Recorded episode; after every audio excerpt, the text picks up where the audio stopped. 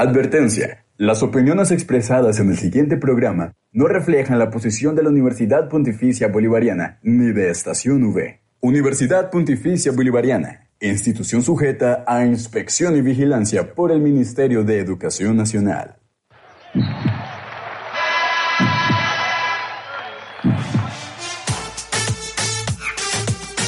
Somos una nueva generación. Y los vamos a estar acompañando. Con toda la información del mundo del deporte. Seguiremos nuestro legado. Porque el periodismo universitario abre fronteras. Esto es Estación Deportiva. Pasión, por el deporte.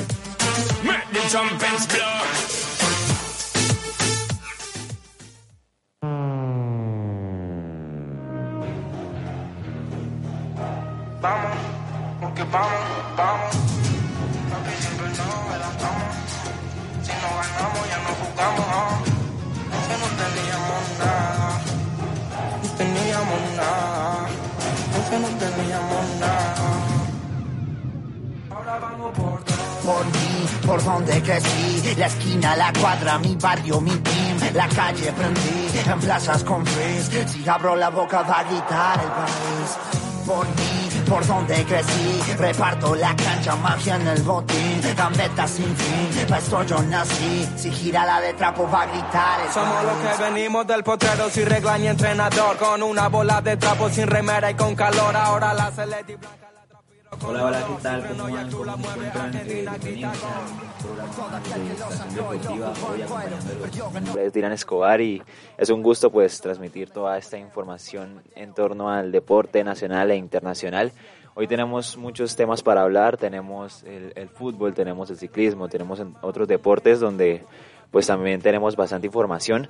Y pues sin más preámbulos, eh, hoy no nos acompañan nuestros compañeros, nuestra directora Luisa, ni Luis Carlos, ni Yosimar por distintos inconvenientes eh, de sus eh, carreras universitarias, pero pues tenemos toda la actitud para, para comunicar todo lo importante en torno al deporte nacional e internacional. Entonces, sin más preámbulos, comencemos con la primera sección, que es la sección de fútbol.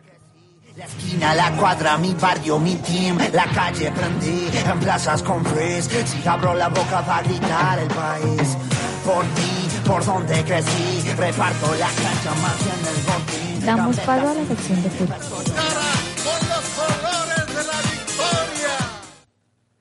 Bueno, comenzamos con un deporte maravilloso. Tenemos hoy Champions, tenemos Copa Libertadores, tenemos Sudamericana.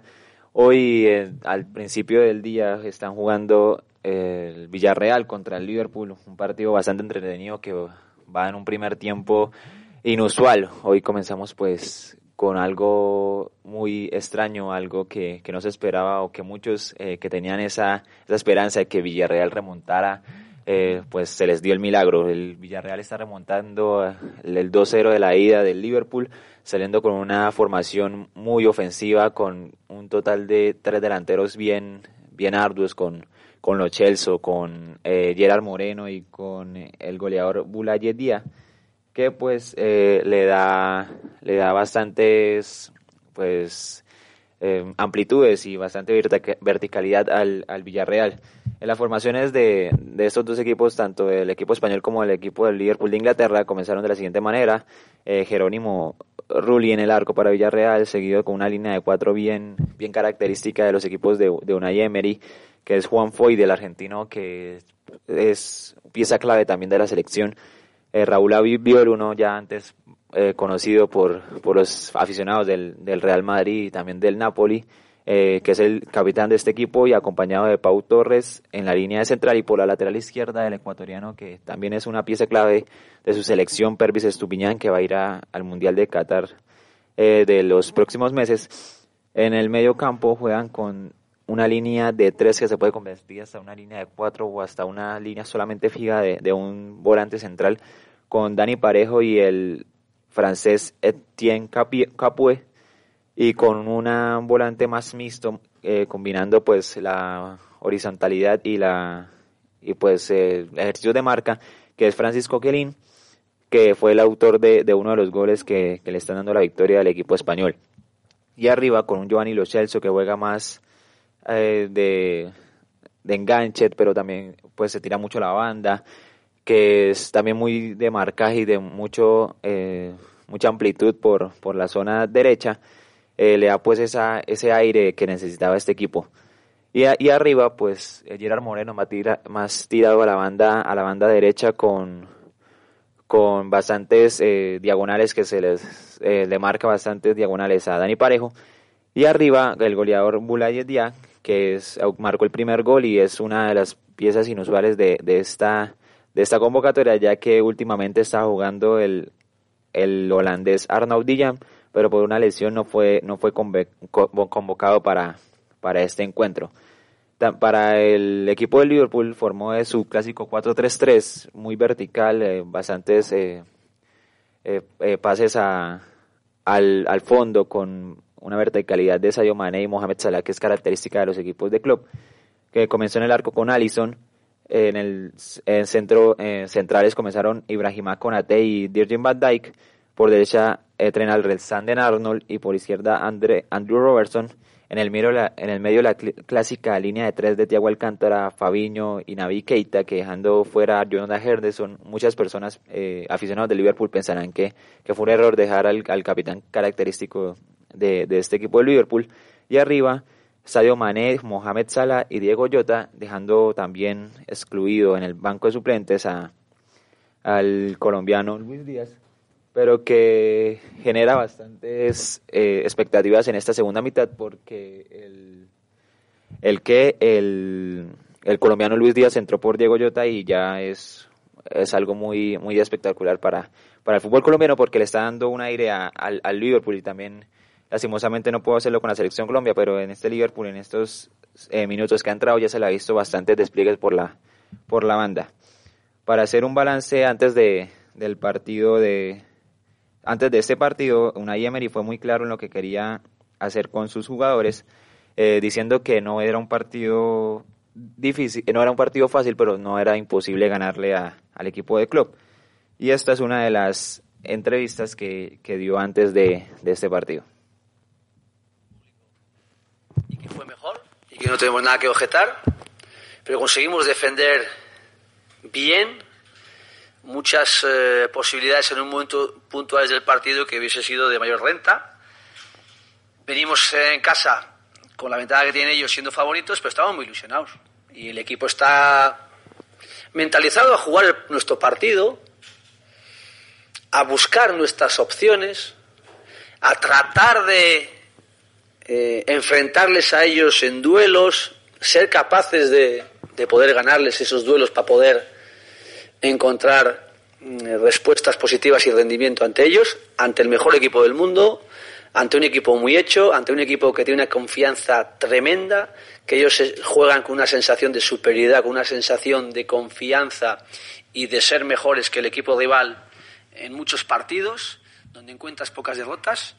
Entonces sabemos, pero desde la ilusión y desde lo que es estar aquí en semifinales, vivir este momento con toda nuestra gente, eh, a nivel de aficionados, a nivel de familia, a nivel de amigos y contra un gran rival. Mm, que lógicamente, para que nosotros estemos aquí en semifinales, el equipo ha hecho un esfuerzo muy grande y ha tenido un merecimiento muy grande, pero pasar esto sería la excelencia. Entonces, trabajamos para pa ser mejores. No sé si seremos capaces de llegar a la excelencia mañana. Ahora. Eh, con lo que quiere decir una Emery es plantea un partido para, para ganar, sabe que su gente apoya mucho. También eh, toda la ciudad de Villarreal está, está conglomerada en, en el estadio y prontamente les están dando los resultados. Un 2 a 0 que comenzó en una primera mitad que fue dominada completamente por el, por el Villarreal. Una Emery es un clásico defensor de que el orden táctico y siempre las profundizaciones y jugar con, con extremos rápidos es, es el resultado de, de, sus, de sus logros que ha tenido y también resaltar los, los logros importantes que ha tenido. Ha ganado cuatro Europa, el, Europa League, ha sido eh, subcampeón también en, en otra ocasión, eh, perdiendo en la final contra, contra el Chelsea de Mauricio Sarri, pero siempre será caracterizado por ser un, entrenador que con jugadores que no sean tan, tan reconocidos o que no tengan bastantes eh, aficionados o bastante popularidad, hace bastantes cosas con, con jugadores de, de buen rendimiento y también que son muy disciplinados y, y ordenados tácticamente. Lo hemos visto también con el Arsenal, lo hemos visto también con el, con el Sevilla, con el Valencia. También estuvo una época en el, el Paris Saint Germain donde no, no le fue tan bien debido a que tenía también bastantes estrellas en su, en su equipo. Tenía Neymar, tenía Mbappé, tenía Ángel Di María que, y a Enson Cavani que no se supieron acoplar, acoplar a, su, a su estilo de juego. Pero con el Villarreal, eh, que muchas personas no lo esperaban, con una Emery que entró perdiendo 4-0 con, con Ronald Koeman en, en esa Barcelona-Villarreal del 2020-2021, pero ya después se fue acomodando, fue creando un equipo, trajo unos refuerzos, trajo a Arnaud Dayuma, trajo a Juan Foyd, eh, eh, vino cedido también Giovanni Lo Celso, que le dieron un aire también de competitividad y le dan pues eh, la facultad de, de, estar en la semifinal y prontamente puede estar hasta, hasta la final si, si logra pues hacer otro gol o, en penales pasar, ya sabiendo que, que Jerónimo Rulli es uno también de los, de los arqueros insignias de, del momento en, en Europa y en la selección argentina. Y ya pasando a la otra llave de semifinal, estamos también a la espera de uno de los partidos más impresionantes de la última década entre el Manchester City y el Real Madrid. Un Real Madrid que acaba de ser campeón de la liga en el sábado pasado con, con una excelente participación de Vinicius Junior, de Karim Benzema y de Rodrigo, que planean pues eh, llevarse la victoria y remontar al Manchester City de Guardiola, que más o menos todavía no, no, no está claro si es campeón de la Premier League, ya que está compitiendo con el, con el Liverpool, está solamente un punto el Liverpool de, de la cima, pero el Manchester City no, no planea tambalear por ahora. Pero también hay algo curioso en, en torno a, a este a este a este partido. Y es que Ancelotti es claro en decir la la, la estrategia para ganar este, este encuentro, que es combinar todas las facultades que tiene el Real Madrid y que ha adquirido durante 10 años, desde la llegada de, de Lucas Modric, Karim Benzema y, y Tony Kroos, que fue acomodando un equipo que ya es bastante competitivo. Estamos también a la, a la espera de ver si Karim Benzema es, es, sigue con su mismo su mejor momento, llega también al Real Madrid Kylian Mbappé, vemos si Hazard se ha cedido o vuelve a estar en los planes de Ancelotti, pero por ahora este equipo es sólido y también tiene bastantes bastantes atributos y recursos para, para remontar en, en el Santiago Bernabéu al Manchester City. Por su parte el Manchester City que ya cuenta con jugadores de experiencia, que ya lleva un proceso desde 2017 con, con Pep Guardiola, se espera que pueda atravesar esa, esa crisis que ha tenido en Europa durante los últimos años. Solamente en el año, en la temporada pasada y la antepasada ha llegado a semifinal y final, pero siempre las ha perdido con equipos eh, ingleses o también con equipos de, de Francia. Y esta puede ser la excepción porque hay bastantes jugadores buenos en el Manchester City. Está Gabriel Jesús, que prontamente estará en el Barcelona, según fuentes de, del, del propio equipo culé. Pero también tenemos a jugadores de buen pie como Raheem Starling, Kevin De Bruyne, que es la pieza fundamental en el ataque de, del equipo inglés. Gundogan con en un medio en un medio campo muy muy técnico y también muy esquemático donde se puede reemplazar una pieza pero sigue jugando siempre de la misma manera y con una defensa también de bastante jerarquía con John Stones y Americ Laporte, Kyle Walker y Sischenko, que también le da pues esa táctica eh, organizativa que necesita todo equipo para, para ganar un campeonato. Y en el arco tiene a, Ederson, que es una pieza clave de la selección brasileña. Entonces estamos eh, vamos a ver enfrentados a dos equipos que tienen una historia, tienen un buen técnico, tienen un esquema táctico bien definido, tienen a dos goleadores muy, muy claves, como es en el caso de Kevin De Bruyne del Manchester City, como Karim Benzema, que es uno de los mejores jugadores del mundo en la actualidad y muchos pensarán que se merece el balón de oro. Pero en realidad lo, lo importante de, de, este encuentro es ver un fútbol agradable, bastantes goles y que lo que gane no sean eh, las individualidades, individualidades, sino que ganen solamente eh, los equipos que estén más ordenados tácticamente y que puedan batir la portería contraria. A continuación vamos a escuchar la rueda de prensa de Carlo Ancelotti eh, en la previa de, de, estos, de esta semifinal que planea el Real Madrid llevarse la victoria.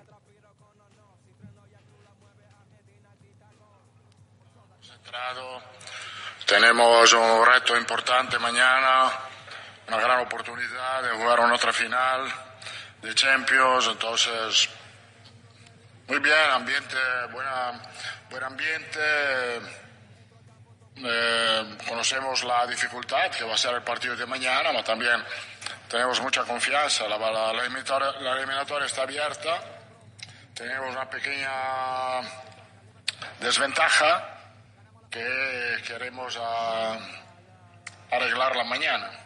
Eh, en las últimas eliminatorias se habla mucho del ADN del Real Madrid, de la magia del, del Bernabéu y, y parece que, que, estos jugadores como si no supieran eh, jugar al fútbol.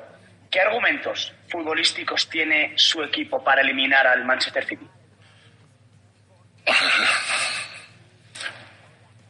Creo que se van a enfrentar dos equipos que tienen gran calidad, distinta, individuales, colectivas, eh, pero distinta calidad. Si tú llegas a una semifinal, no llega, o si tú llegas a una final, o si tú ganas una Champions, no ganas una Champions solo por el corazón. El corazón es una parte importante, la personalidad es una parte importante, porque la personalidad te permite de mostrar la calidad que tiene. Entonces, son muchos aspectos. El corazón, como he dicho, es una parte importante. Después hay, tiene las calidades individuales, tiene el compromiso colectivo. Y para llegar a una final y ganar una Champions necesita de todo esto. Eh, ¿Hay datos de la UEFA en los últimos... Eh, con esa pregunta que le hizo Edu Aguirre, el periodista que escuchamos en, en la rueda de prensa, era una de las cuestiones más importantes que ha tenido el, la pregunta de, del Real Madrid en torno a sus si era competitivo, si le alcanzaba para ganar la Champions o si era idóneo pensar en que se podía alcanzar una final. Y al principio de temporada nadie creía que fuera posible, ya que con las lesiones de Hazard, un Benzema que también venía eh, atravesando lesiones, un Luka Modric que también está en una avanzada de 36 años, Tony Kroos que por ahora no, no había representado una, una fuente idónea de, de un centrocapo bien eh, eh, prácticamente ordenado, pero con la propuesta de Carlo Ancelotti el Real Madrid volvió a adquirir ese sentido Champions que había perdido en las temporadas pasadas. Recordar que en las dos temporadas anteriores el Real Madrid quedó eliminado en la semifinal contra el Chelsea en la temporada 2020-2021 y en la temporada 2019-2020 quedó eliminado con el Manchester City, el que va a enfrentar en, en mañana en las horas de la tarde, a las 2, por un global de 4 horas. Entonces el Real Madrid viene de un también un declive en, en Champions importante y no está en una final desde la temporada 2017-2018, donde con goles de Karim Benzema y doblete de Gareth Bale vencieron al Liverpool de Jurgen Klopp, que también está en esta semifinal de, de la Champions League. Entonces es algo irónico pensar que no se creía nada del Real Madrid a principio de temporada, pensando que los principales favoritos iban a ser el Paris Saint Germain y el Bayern Múnich, y justamente, y el Chelsea, y justamente el Real Madrid eliminó a dos de los favoritos como el Paris Saint Germain y el Chelsea, y siendo también eliminado el Villarreal por eh, el Bayern Múnich por el Villarreal, entonces podemos ver enfrentados a, a dos equipos españoles que eliminaron a los dos favoritos en, en octavos y cuartos de final respectivamente. Eh, a continuación también doy un, un dato importante, el Liverpool acaba de anotar un, el descuento del 2 a 1 y por ahora está clasificando a la, sea, la final.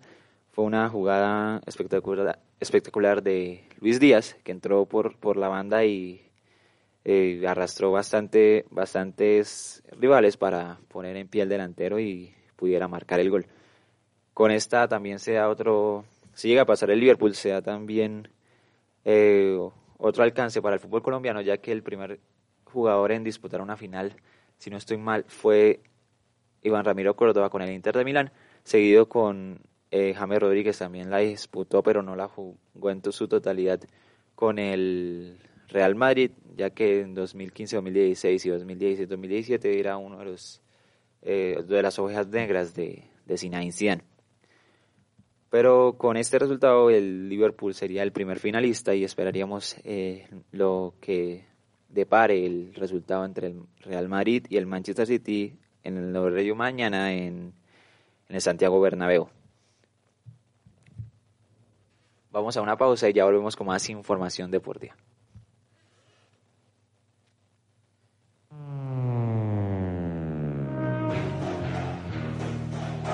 Vamos, porque vamos, vamos.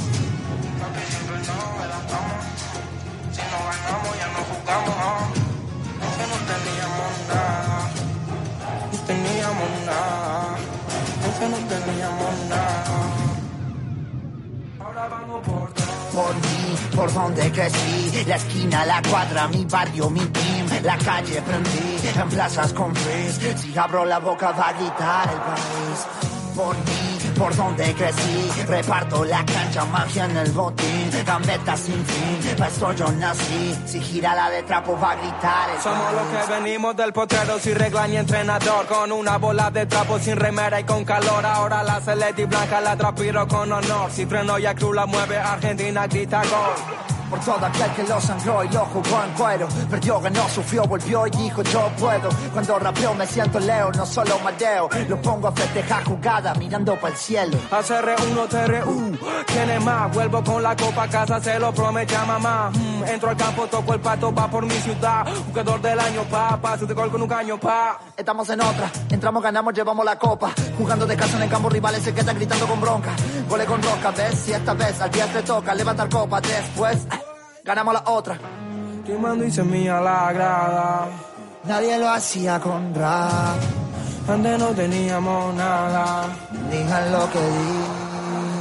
Por mí, por donde crecí, la esquina, la cuadra, mi barrio, mi team, la calle prendí, en plazas con frizz, si abro la boca va a gritar el país.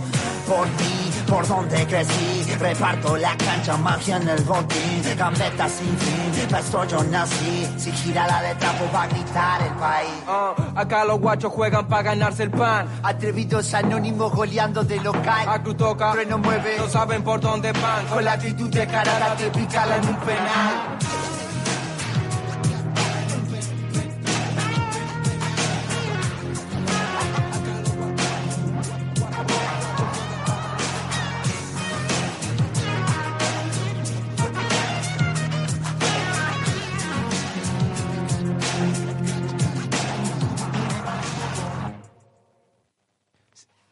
Siguiendo con la sección de fútbol, tenemos hoy Copa Libertadores y Copa Sudamericana.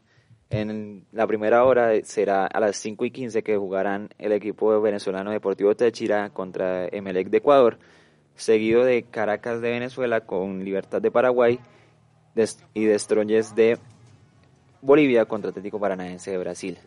También en la Copa Sudamericana tenemos a esa misma hora, a las 5 y cuarto, el Atlético River Plate de Paraguay contra el Melgar de Perú, seguido de Cuiabá de Brasil contra el Racing Club de Avellaneda de Argentina, un equipo de Racing muy bueno con Fernando Gago a la dirección, que es líder del campeonato argentino y también planea llevarse esta competición tan alelada que hace falta para sus vitrinas históricas. Ya a las siete y media tenemos al Palmeiras, actual campeón de la Copa Libertadores, contra Independiente Petro- Petrolero, otro equipo que, que está también ahí en la pelea de buscar las, los octavos de final de, la Copa Libertadores, seguido también de Estudiantes de La Plata contra Nacional de, Uruguay, un Nacional de Uruguay que es- está también muy ordenado tácticamente y que tiene un balance muy bueno en, en el campeonato uruguayo, y un Estudiantes de La Plata que también es líder con Ricardo Alberto Zielinski en, en su grupo de, de la Copa de la Liga Argentina. Jugará luego América Minero y Atlético Mineiro, un clásico de, de la ciudad de, de Brasil, entre uno de los mejores equipos que tiene la Copa Libertadores y el campeonato brasileño, que es el Atlético Mineiro, dirigido con, por Antonio Mohamed y con piezas claves como Eduardo Vargas y Hulk. Y eh, terminando ya con la Copa Sudamericana, estaría el 9 de octubre contra Independiente Medellín, un Independiente Medellín que en la Copa, en la Liga Colombiana está también ahí entre los ocho, pero que en la Copa Sudamericana no ha sido su mejor experiencia. Y ya para finalizar el día estará Seara de Brasil contra Deportivo La Guaira de Venezuela. Y por último está General Caballero de Paraguay contra Independiente de Argentina, un Independiente de Argentina que está en un declive institucional muy, muy grave debido a que han pasado muchos técnicos y no le han dado el pie de, al acelerador en ganar campeonatos y tampoco ha perdido bastantes puntos a nivel local. Y ya últimamente con Eduardo Domínguez no se han esperado los resultados que, que se, se habían especulado con la llegada del ex entrenador de Colón de Santa Fe. Y ya para culminar esta sección se deja claro que, el Liverpool remontó al Villarreal, está 2 a 2 con en un partido que comenzó con el Villarreal ganando 2 a 0 y con gol de Luis Díaz al minuto 67 empata el marcador.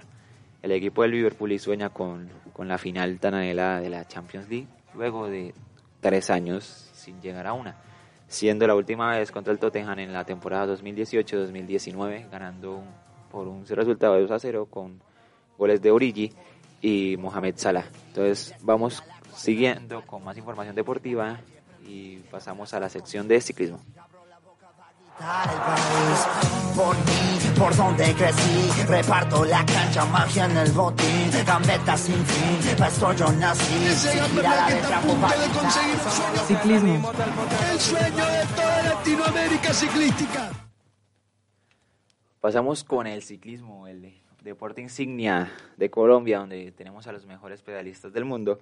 Y se viene una de las vueltas de uno de los certámenes internacionales más importantes de, del ciclismo internacional, como es el Giro de Italia. Un Giro de Italia que tendrá por ahora a cinco ciclistas eh, colombianos que ya son piezas claves de, del seleccionado colombiano que representará a, al al país en, en el Giro de Italia. En primer lugar tenemos a el ciclista Miguel Ángel López. Miguel Ángel López uno de los conocidos del ciclismo colombiano que tiene una de 28 años y es del equipo Astana y su especialidad siempre ha sido escalar en la montaña. Eh, sus principales resultados ha sido campeón de la Vuelta a Suiza en el 2016, campeón Milano Torino 2016 también, retiro de la Vuelta eh, se retiró de la Vuelta a España también de ese mismo año por lesión ha, participado en la Vuelta a España eh, de 2017, gana, quedando en el puesto número 8. Ha participado en tres Giro de Italia, eh, de tercer lugar en el Giro de Italia 2018. Ha quedado pues ganador de, dos etapas de la Vuelta a España de, de 2018 también y ha sido pues eh, ha participado en el Giro de Italia 2019 ha participado en la Vuelta a España también el mismo año y ha sido sexto en el Tour de Francia del, dos, eh, del 2019 también. Y en, el último año del 2021 fue el ganador de una etapa en la Vuelta, en la Vuelta a España. En el 2022 ha participado también en la Vuelta a Murcia, en el Tirreno Adriático, en el Tour de los Alpes, donde fue ganador de, de una etapa. Otro de las también figuras del ciclismo colombiano que participará en este Giro de Italia es Fernando Gaviria, que también tiene la edad de 28 años y es del equipo Unai Emirates.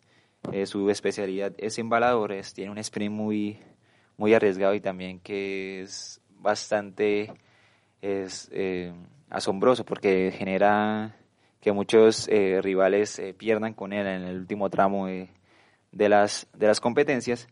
Y sus principales resultados han sido cuatro etapas en el Giro de Italia 2017, dos en el Tour de Francia 2018, en el 2022 ha estado en el Saidi Tour, en el, Tour de Oman, donde ha ganado dos etapas, en el, también se retiró en la, en la Huerta Normandía por lesión y ha estado en, en dos Ersum Frankfurt.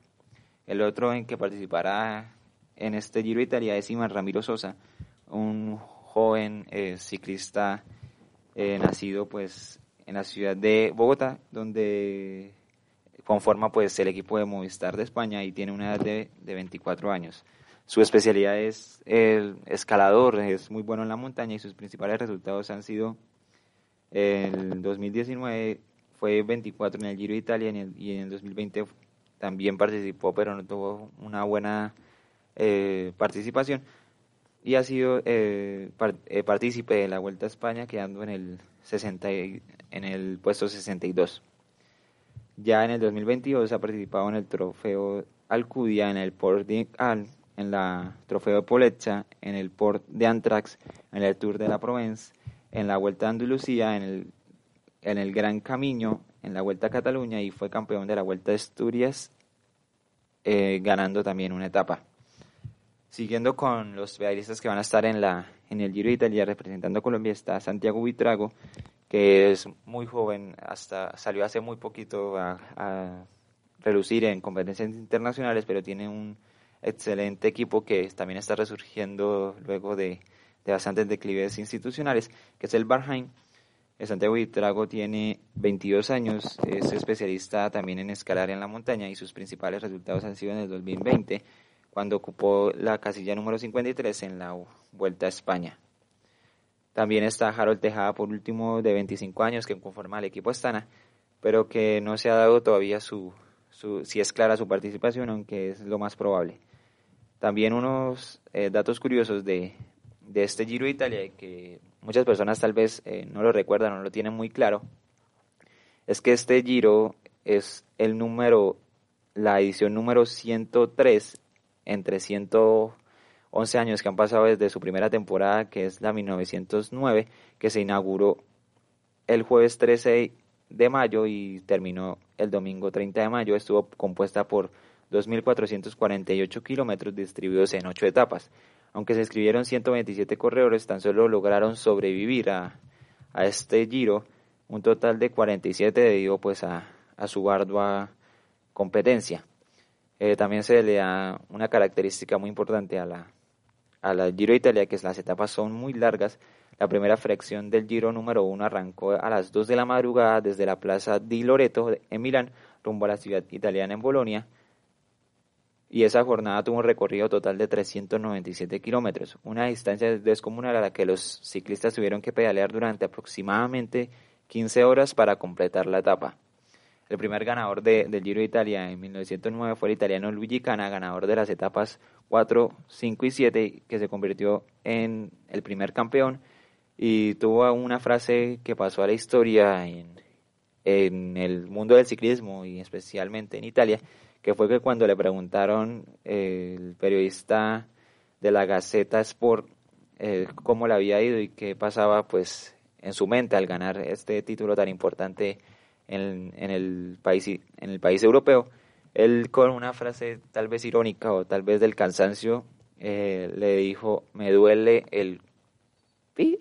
Entonces fue algo muy, muy raro en ese momento, ya que no se trataban pues así muchas veces el, el deportista con, con ese dialecto inusual, pero que pasó la historia debido a que lo primero que hizo fue decir esas palabras y abrazar a, a su madre en ese momento diciendo que fue una verdadera locura, ya que este, exigió al máximo y, y, compitió alrededor de, los, de las etapas un promedio de que superaban los 200 kilómetros en cada etapa. También el, una de las particularidades que tiene este Giro de Italia es que durante las guerras mundiales pararon debido a que Italia estuvo inmerso en, en bastantes enfrentamientos entre estas dos guerras mundiales.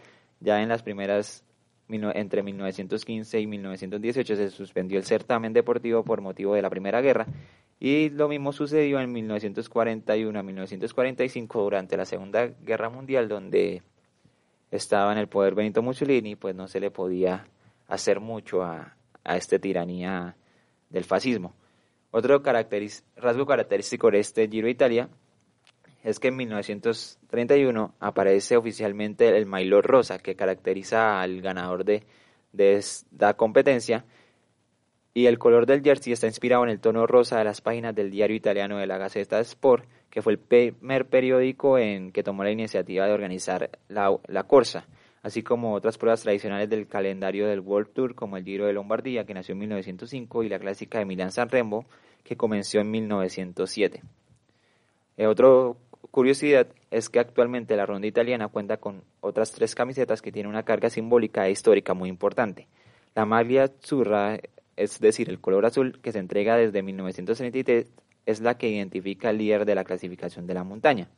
La maglia blanca blanca que apareció oficialmente en 1976 se entrega al mejor joven del certamen. Recordar que Nairo Quintana eh, en 2013, 2014, no recuerdo muy bien, o 2012, eh, fue ganador de esta maglia blanca, también siendo ganador del Giro de Italia, eh, cuando tenía menos de 25 años. Y la maglia de ciclamino, que se entrega desde 1966, es el atendo que luce el ciclista más veloz del Giro, o es decir, la clasificación por puntos que se conoce en la actualidad.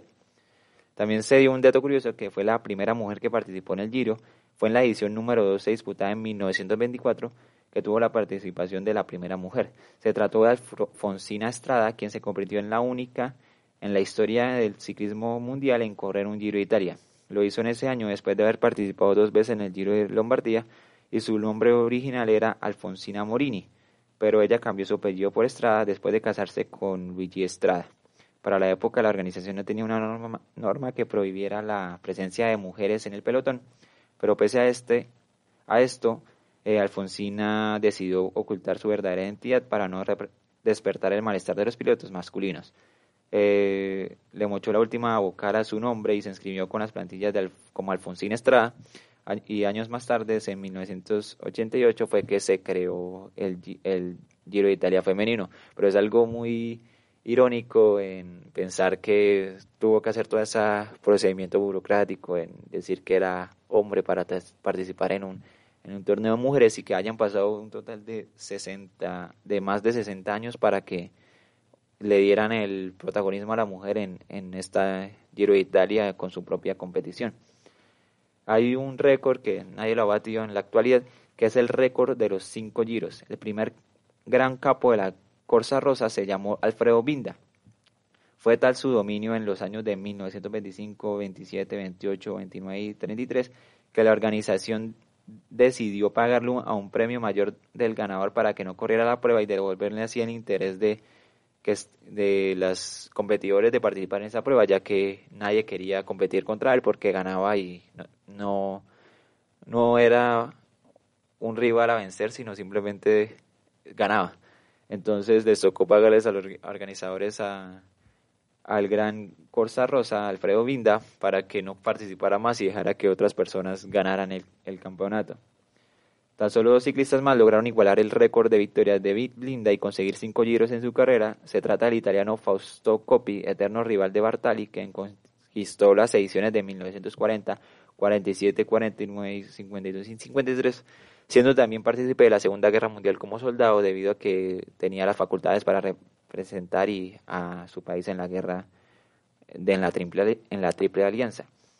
También otro de los eh, ganadores de, este, de estos cinco gran giros es Eduard Luis Jutset, más conocido en el pelotón como el Caníbal, que ganó en las temporadas de 1968, 1970, 1972 y 1973, donde también estuvo con Edith Meris, que fueron los dos rivales en ese momento de, alcanzar la, la, victoria del Giro de Italia.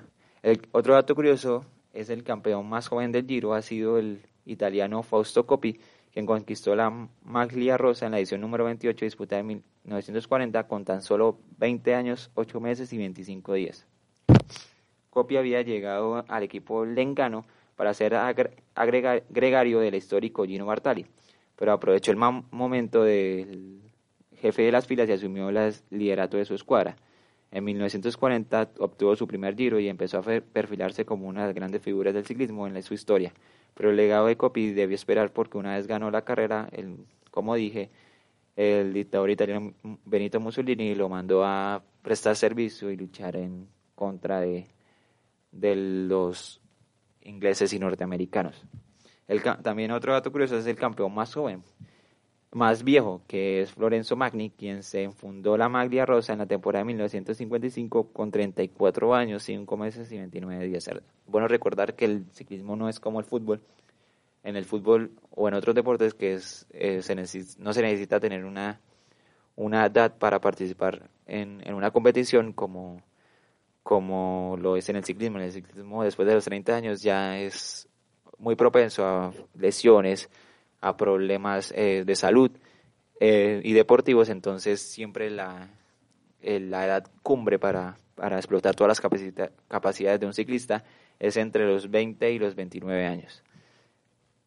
Eh, los corredores históricos de este eh, Giro de Italia son pues Alfredo Binda, Fausto Coppi, Edith Mexis, Gino Bartali, Felice Grimondi, Mario Cipollini, Luigi Cana, Florenzo Magni, Marco Pantani, Anquentil Ginault, Roger Fignon, eh, Contador, entre otros. Eh, la mayoría son italianos debido a que siempre es, es más eh, sencillo a los ciclistas italianos ganar sus propias vueltas, ya que las conocen, si han practicado en ellas muchas veces desde, desde pequeños. Y otro dato también importante de, de esta Giro Italia es el dopaje de Caníbal. El Caníbal, como se le ha conocido al, al belga Edith Mexic, que había logrado su primer título en 1968, fue expulsado de Giro en el año de en ese mismo año debido a que fue un resultado adverso en una prueba antidoping. En ese momento su equipo aseguró que él había alguien le había echado anfetaminas al bidón en donde Eddie cargaba el agua, pero pues muchas excusas se dan en torno a los casos de dopaje, pero siempre se marca que, que si sale dop doping que se tiene que prevenir en todo caso sin importar las excusas que existan. También se ha dado el doblete del Pirata, un último ciclista de la historia que ha conseguido un doblete del Giro, de y Giro y Tour, ha sido el italiano Marco Pantani, quien logró en la temporada 1998 y desde entonces ningún otro deportista del pelotón moderno ha igualado esta marca. Otros corredores como Faustino, Fausto Coppi en 1949 y 1952, Jacques Aquetil en 1964, el Caníbal Metzik en 1972 y 1974, han sido también partícipes de, de, esta hazaña, pero el último ha sido Marco Pantani en 1998. Y por último, los latinoamericanos que han conquistado la maglia rosa han sido el colombiano Nairo Quintana en, en 2014 y el ecuatoriano Richard Carapaz en el 2019.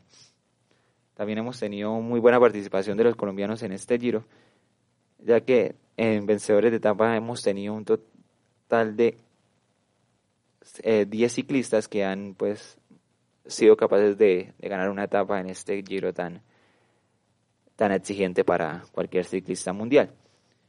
En total, el que más ha ganado etapas en, en el Giro de Italia ha sido Fernando Gaviria, que también va a competir en este año en, en esa competencia, que ganó en el 2017 un total de cuatro etapas y en el 2019 una etapa, venciendo a, a ocupando pues una casilla importante en la general. El otro en lograr un total de tres etapas son Lucho Herrera en la temporada de 1989 y 1992 y Nairo Quintana en el 2014, 2016 y, dos, y, y 2017. También ha ganado tres y Esteban Chávez en el 2018, 2019 y 2016.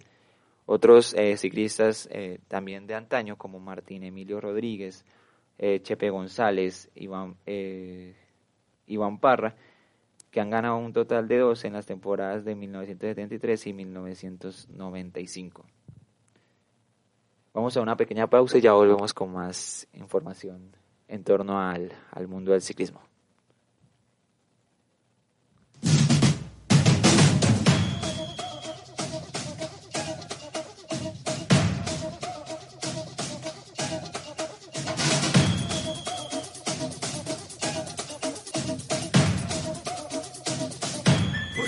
Flags up in the sky.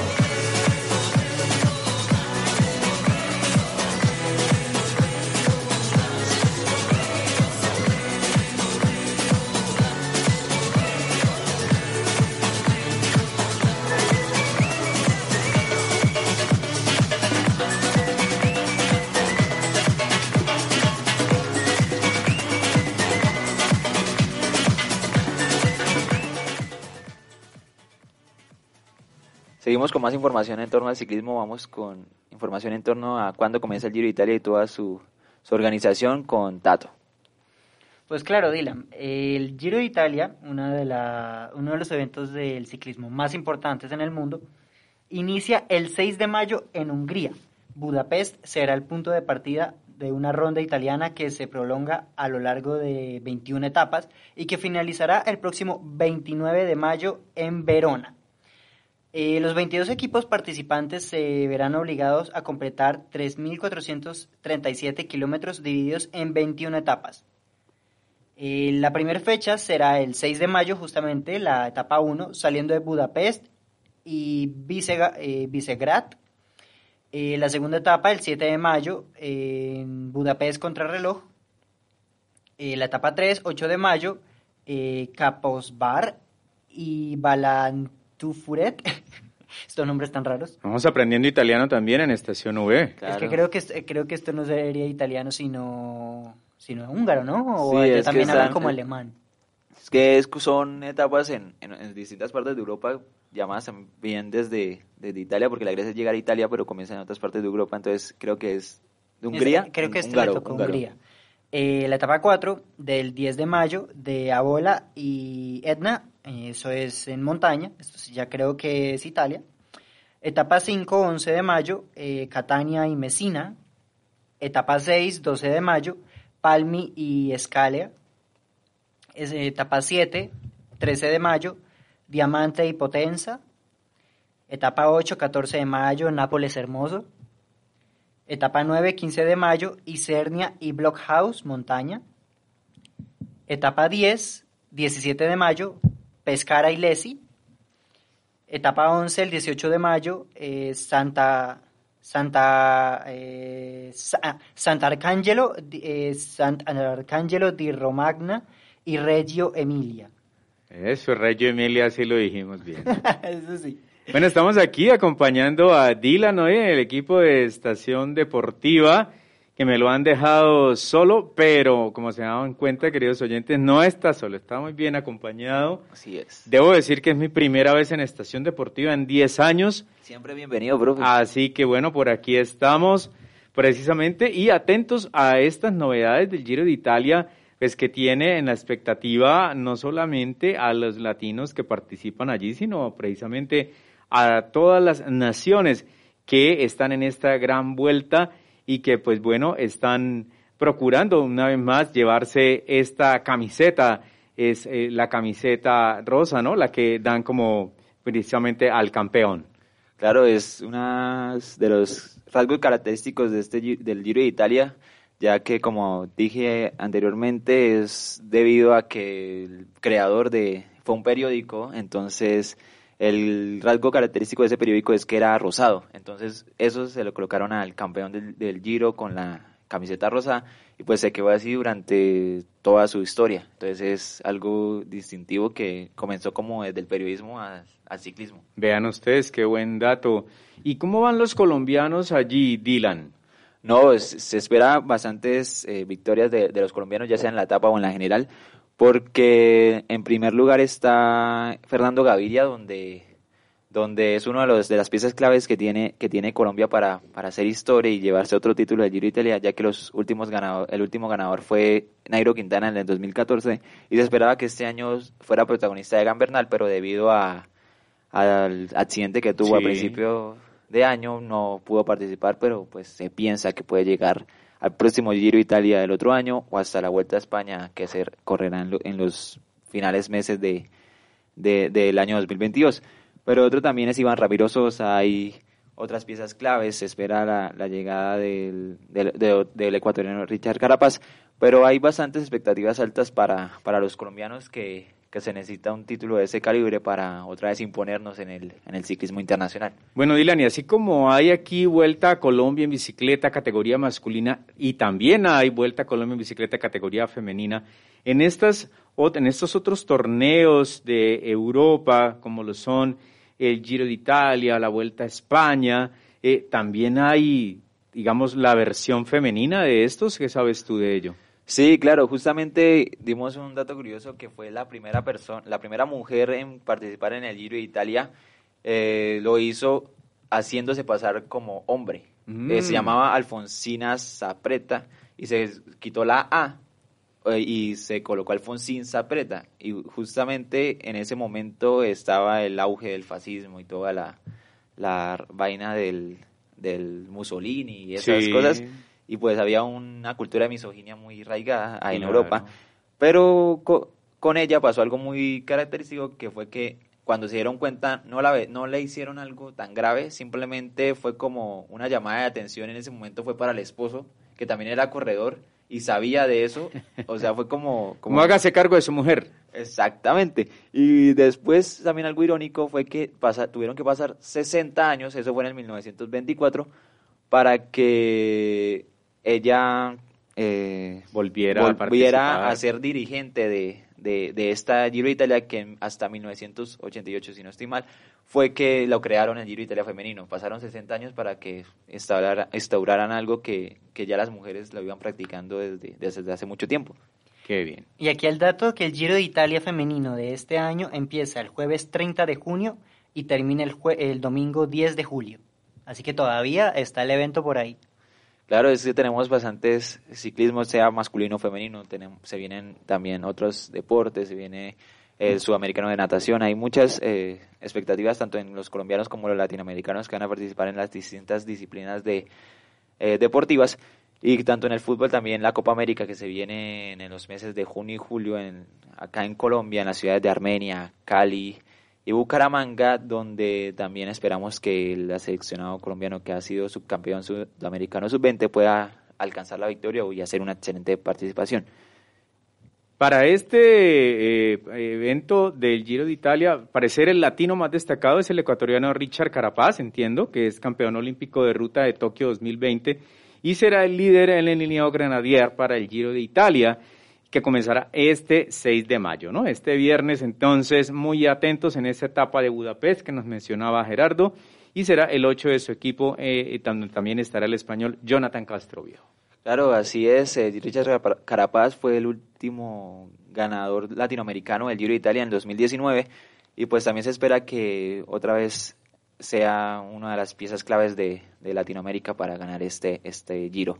Entonces, muchas gracias a todos nuestros oyentes, a Tato y al profesor Payares que nos colaboró debido a que no pudimos estar todos completos, pero esperamos que tengan un excelente resto de día y resto de semana y sigan atentos a toda la información deportiva que les queremos transmitir desde Estación V.